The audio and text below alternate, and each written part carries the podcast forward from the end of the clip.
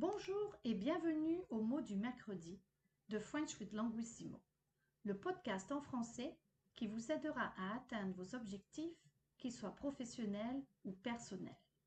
Je m'appelle Vanessa, je suis fondatrice et PDG de Languissimo.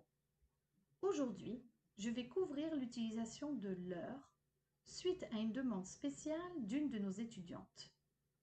L'heure est un pronom, donc par principe, il remplace un nom. En fait, l'heure est un pronom pluriel qui remplace deux éléments essentiels.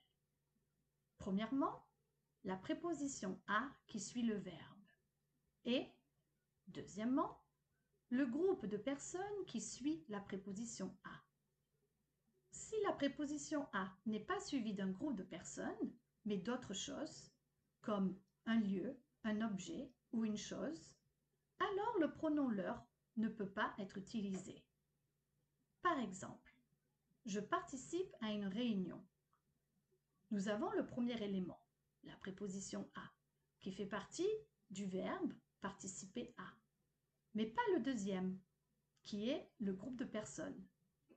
Une réunion n'est pas considérée un groupe de personnes, même si techniquement, beaucoup de personnes participent à une réunion.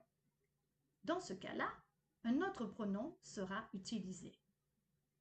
Par contre, dans la phrase Je parle à mes amis, nous avons les deux éléments. La préposition à, le premier élément, qui fait partie du verbe parler à, et mes amis, le deuxième élément, qui est le nom qui fait référence à un groupe de personnes. Ayant les deux éléments, je peux remplacer à mes amis par leur. J'obtiens donc la phrase suivante Je leur parle. La préposition à peut aussi être remplacée par o, AUX, car o est la contraction de la préposition à plus les. Donc, dans la phrase Je parle au professeur, nous avons les deux éléments. Il est donc possible de remplacer au professeur par leur. Veuillez noter le pronom leur se place toujours avant le verbe et ne prend jamais de S. Quelques points d'étude. Par contre, veut dire on the other hand. Il est très utilisé dans la langue parlée. Il est synonyme de cependant et en revanche. Ayant veut dire having.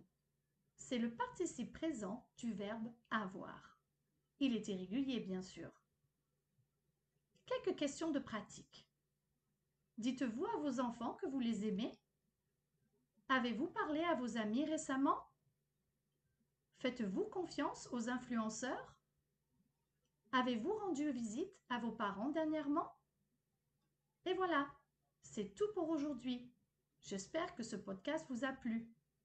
Abonnez-vous à French with Languissimo, pratiquez et prenez soin de vous. À bientôt!